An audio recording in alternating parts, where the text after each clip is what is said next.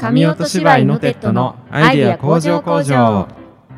お世話になります。パーソナリティの神音芝居のテッドの上藤と担当加藤さんです。芝居担当のガルです。このラジオは神音芝居のテッドのメンバーによる会話をしてアイデアを集めそして向上させていくことを目的とした生産拠点風ラジオです。神音芝居のテッドとは絵本粘土作家の加藤さんが描くオリジナル絵本と紙芝居のように上映し生演奏の BGM をザ・ナッツがセリフナレーションを特攻演劇工房が担当する紙芝居を超えた臨場感を味わえる新しいエンターテインメントとなっています。よろしくお願いします。よろしくお願いします。なんか女性ゲストが続いて。はい。ありがとうございます。いやこちらこそはるばるお越しいただきまして。ありがとうございます。今日は暑かったですね。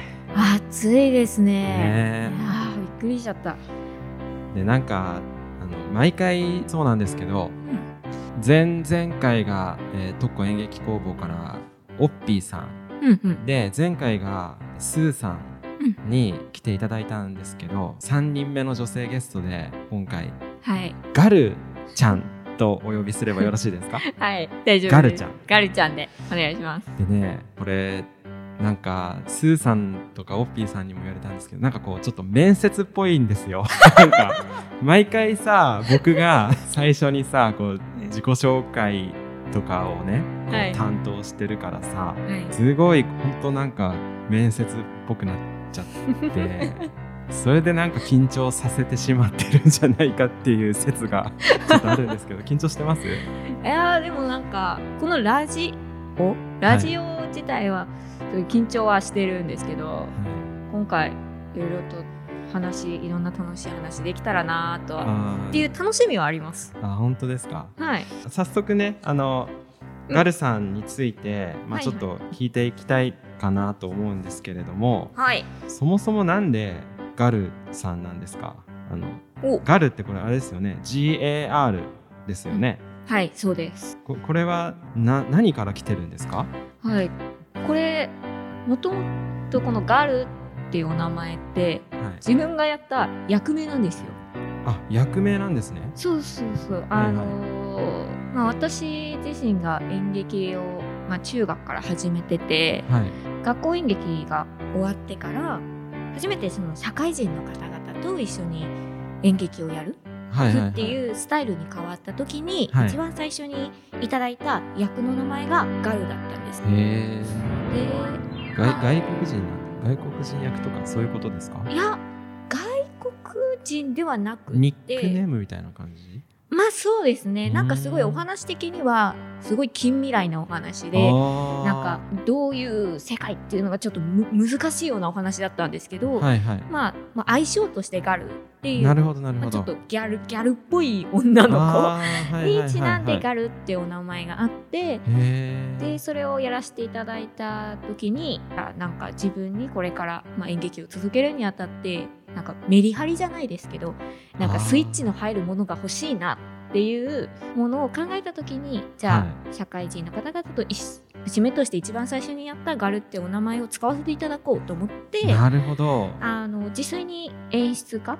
兼脚本の方にお願いっていうかちゃんと許可をいただいた上でまあ本当はカタカナ表記のガルっていうお名前だったんですけどそこからちょっとアルファベットを表記にして、ガルっていうお名前に変わりました。なるほど。いやなんか初めて 初めて。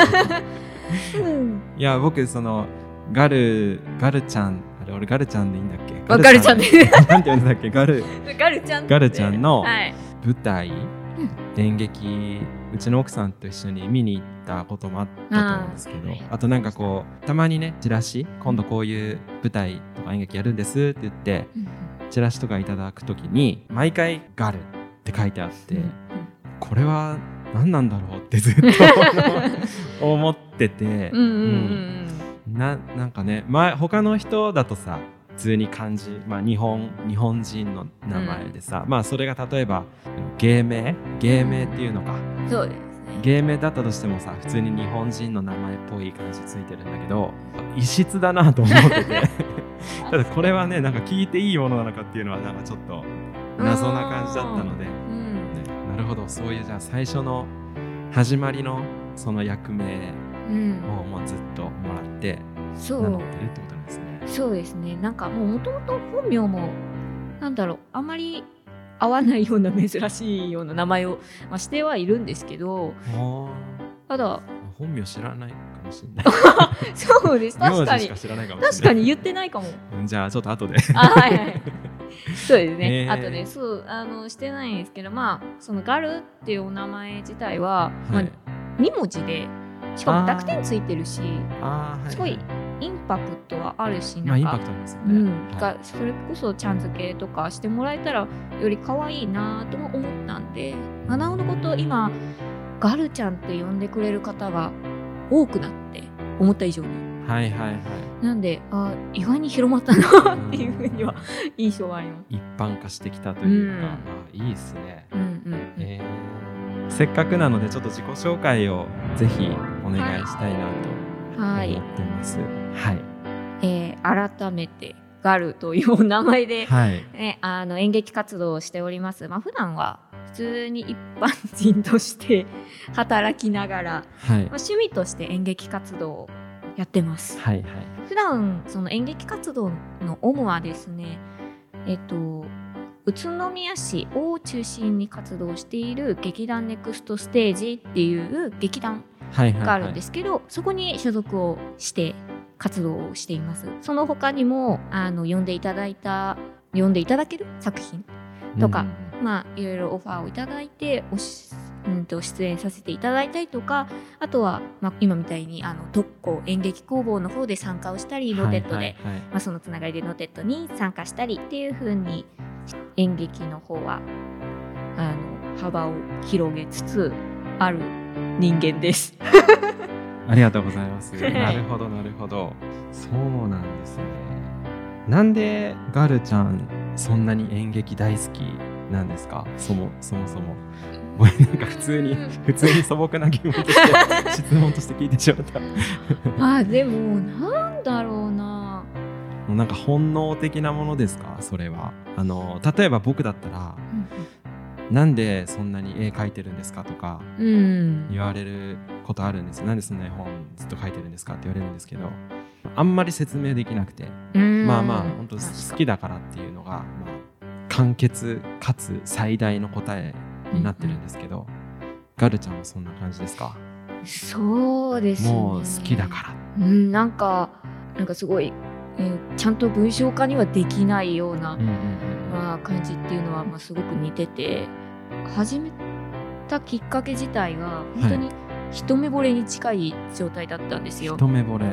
そうですねなんか部活動中学の部活動の見学で初めて演劇部っていう、まあ、部活動の姿だから先輩たちがその演劇をなさっている姿を、はいはいはいはい。その部活動紹介とかで見た時にすっごい衝撃を受けてはあそれこそその目の前で他の人物になって演技をなさっている、姿があ、何より先輩たちがすごい楽しそうにそれをやってってはいはいはいはい。すごくいいなっていう風に 感じてもともと表現とか、まあ、歌ったり踊ったりすることがちっちゃい頃から好きだったので、はいはいまあ、その影響もあってか自分にはかなりそれが刺さったんでしょうね。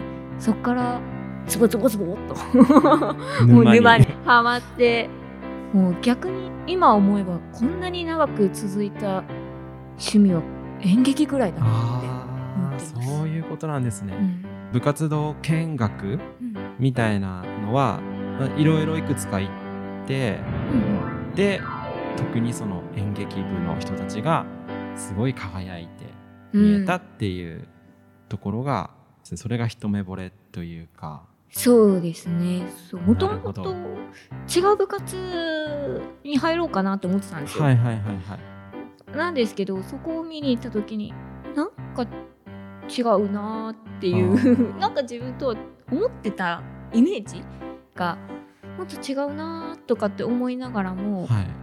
でも自分運動部って人じゃないなーとか思いながらも なんかそういうずっと文化部を見て回ってた時に、はい。演劇部を見つけてそこでもう入学前から決めました。そうなんですね。そうです。見学がその小学生の時に中学校見学で行ってた時のあまあ、見学だったんですけどそこでもう入学前から私は演劇部入るっていうのを決めてましたね。れ？中中学から始めたってこそうです。中学の部活動から演劇を始めてます。とそれすごいですね。いや僕頭の中で勝手にはい。高校からかなって勝手に思ってたんですけど、あーはいはい。あじゃあもう中学からやってるんですね。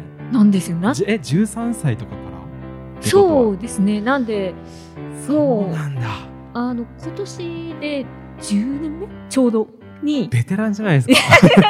え違う違う違うえでいやでもなんかいつの間にかそんなになってました、そうなんですね、はいあーなんか今自分の中でいろいろ合点がいきましたね。ああ本当ですか？だからあんなにうまいんだっていう。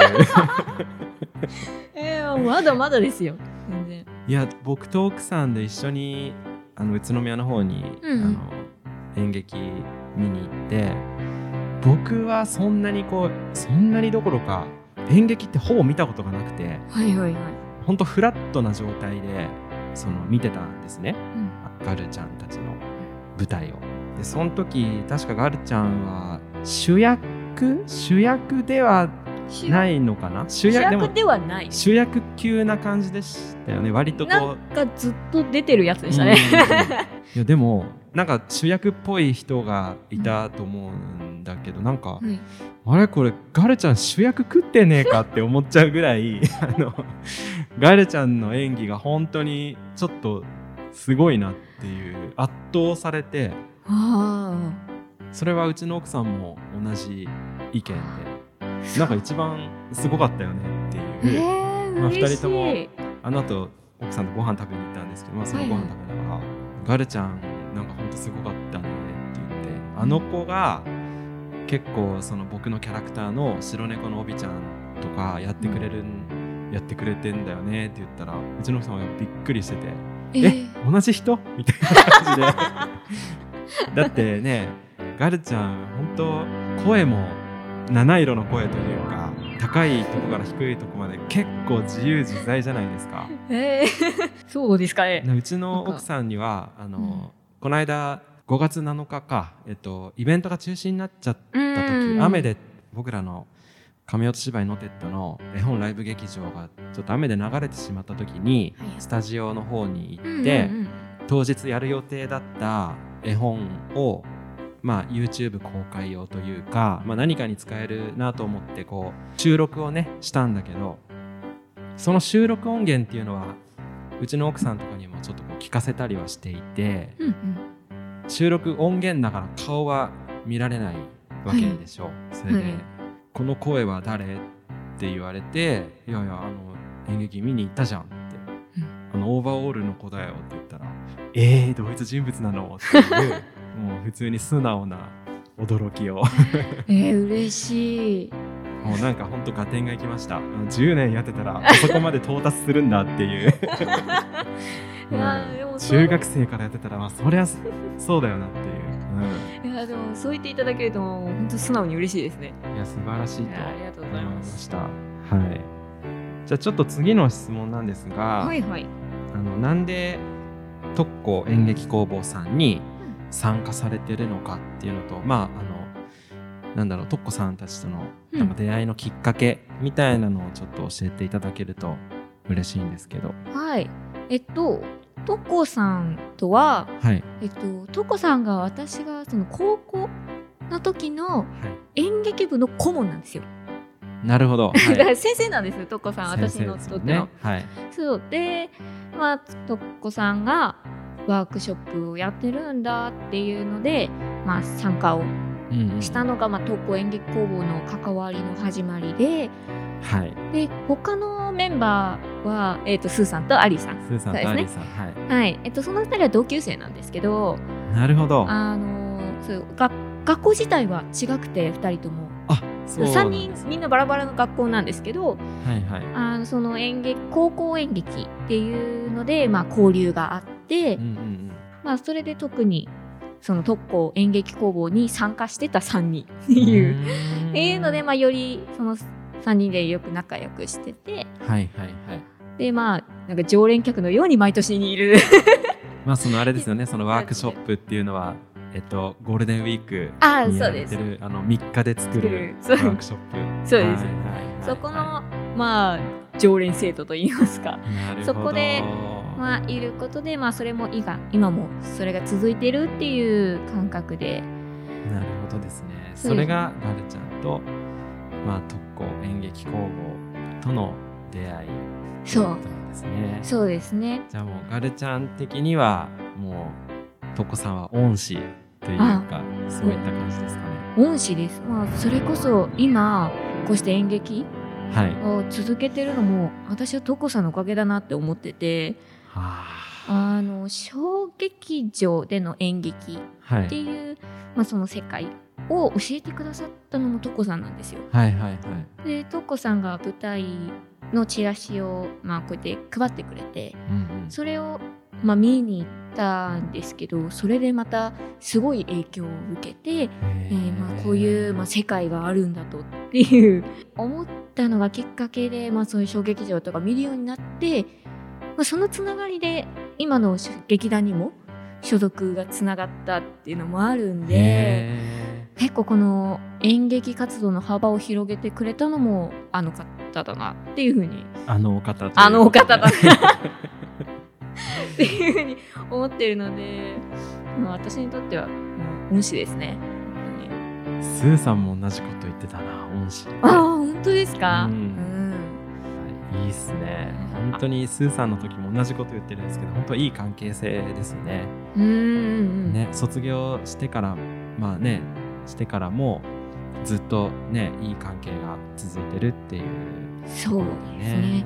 あの高校のその引退はいはい。の時に一人ずつ卒業生が部活動の卒業メンバーが一人ずつこうやって喋ってるシーンで、はいあの私も、まあ、先生とこさんに3年間お世話になりましたっていうふうに声をかけた時に先生に言われたのが「君とはまた何かの縁がある気がする」っていうなまた何かの機会で会う気がするよっていうふうに言われてて。はいはいはい。でああまたなんかそんな機会があったらいいですねみたいなことを言ってたんですけど今となってはもうそんな機会どころじゃなくなってるっていうか なんならもうずっと一緒に活動してませんかみたいなぐらい縁ありすぎみたいな。縁ありすぎそうそうそう。にそんな感じになってました。へうん。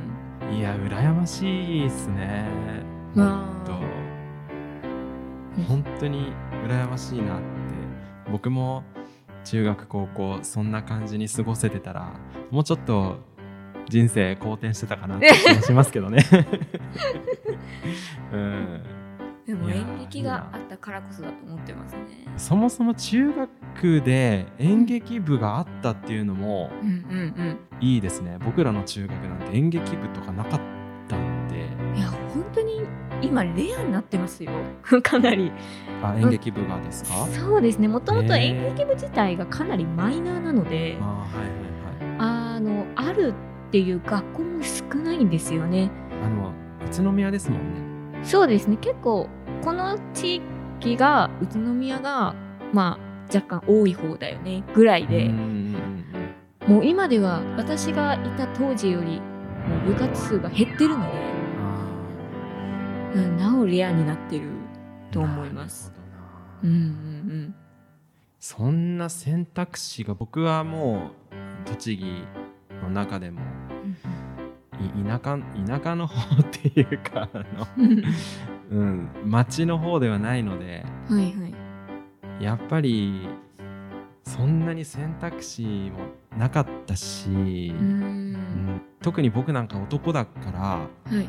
で僕らの世代はなんか文化部に入る男なんて草みたいなそういう風潮あったんです本当に。はいはいはい。男はスポーツをやってなんぼはいはいはいはい。みたいな風潮が確かにあって。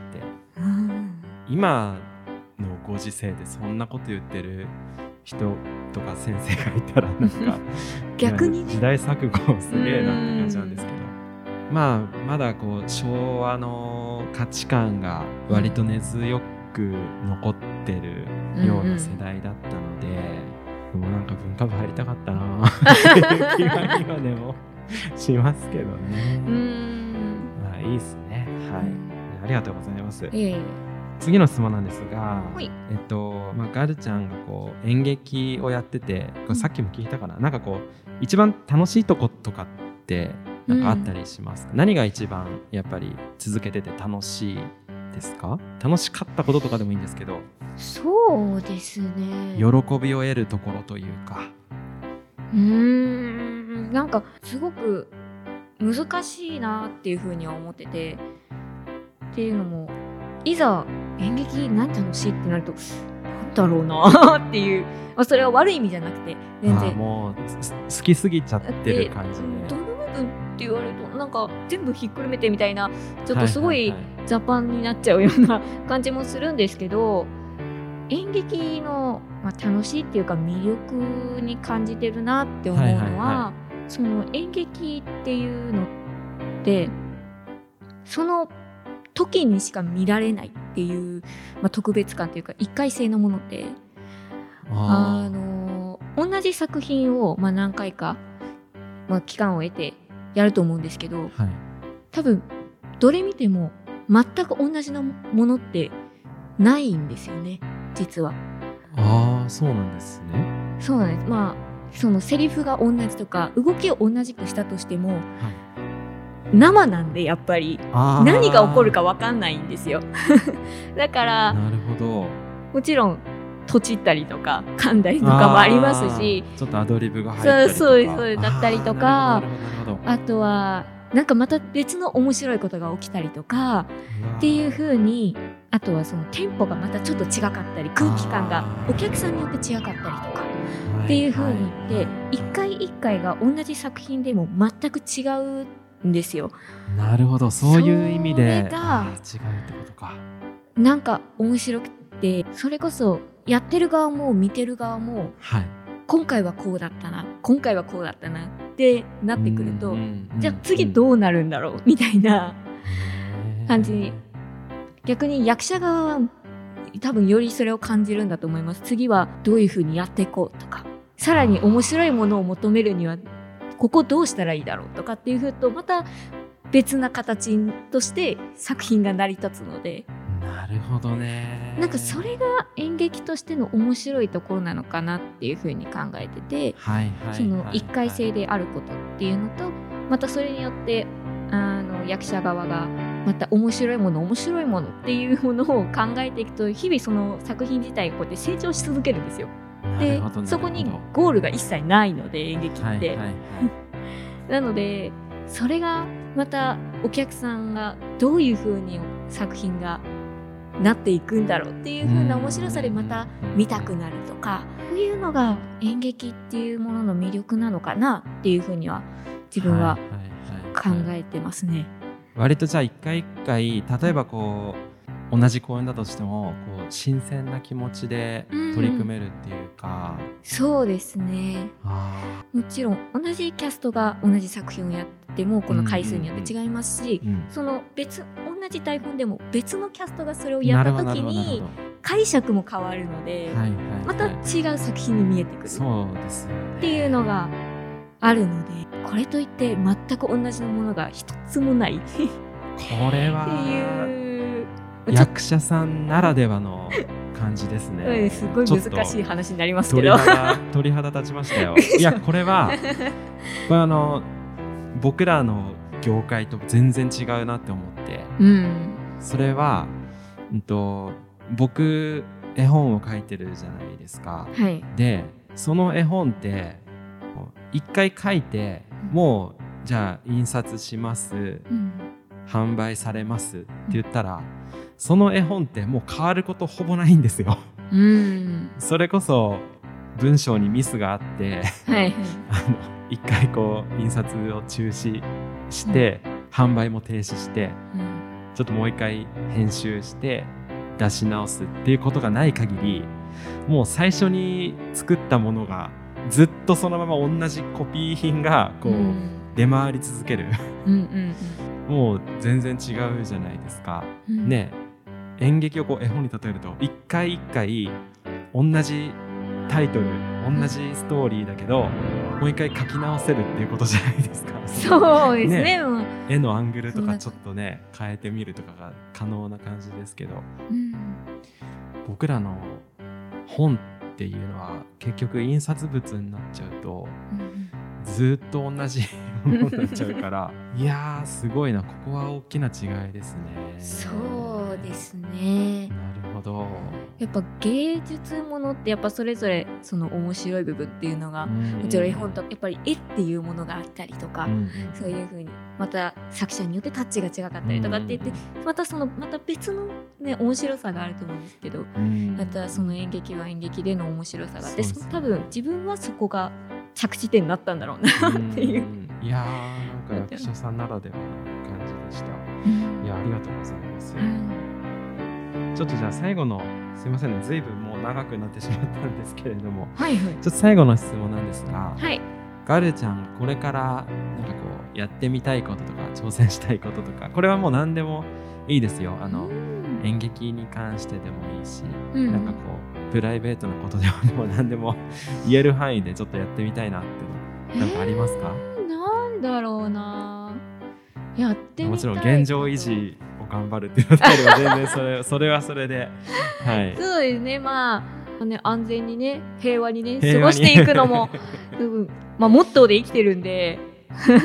まあそれもいいなって思いつつも演劇としてはやっぱり進化はし続けたいなとは思ってて。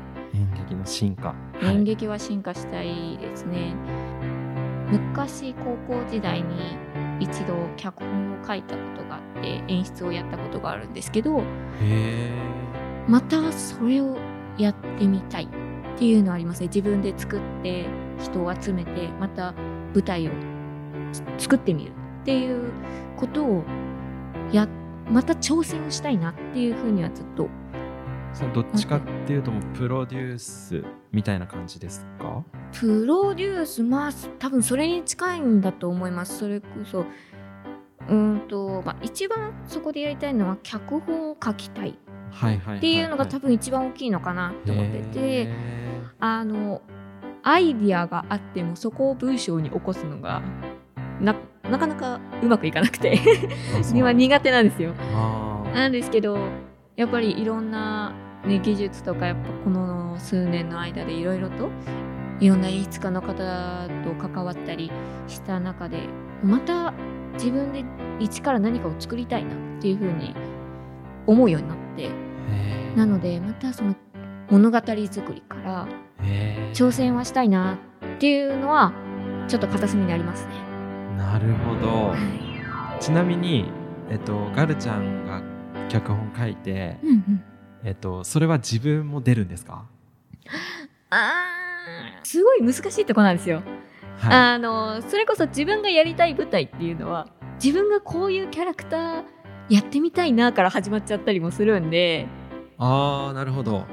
あこうこのキャラクターやってみたいなじゃあこのストーリー面白いなあこの舞台やってみたいなみたいなはい。流れになっちゃうんでそう考えてしまうと自分出てるなってなるしでもいざそれを舞台化させるとやっぱ演出と役者の両立ってかなり大変なのでう、んそれが自分の技量でできるかっていう、まあ、判断になるんですよね。そういう悩みも出てくるんです そうなんですでもやっぱ自分が作った舞台にも出てみたいなっていう願望はあります。ちなみにはいはい。僕チャップリンが大好きなんですけどはい。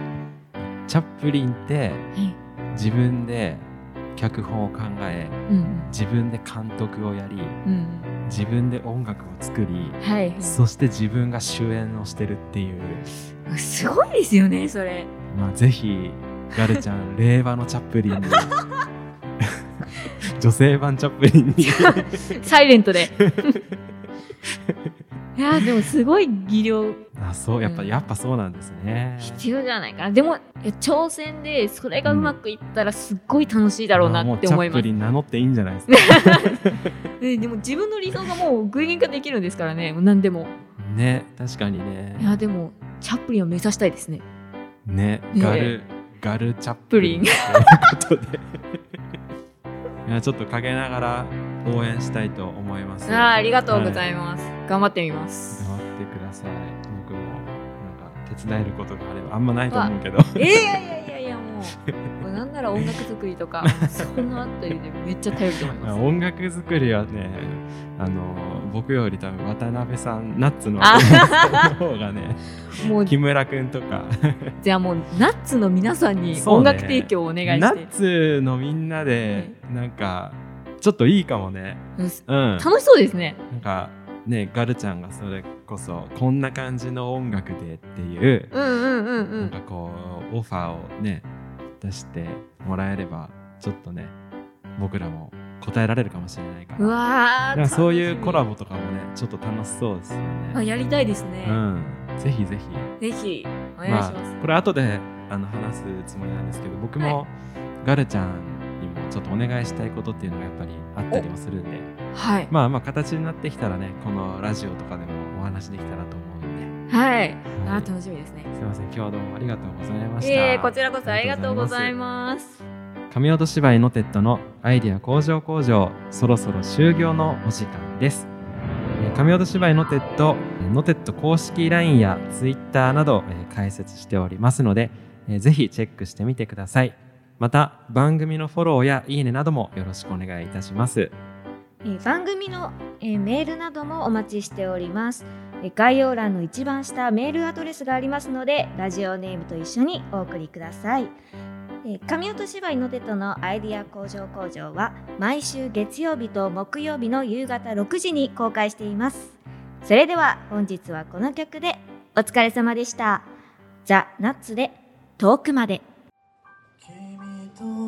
はずっと友達流れる雲の間を縫ってわからないこと探しに行こう。虹の果てに何か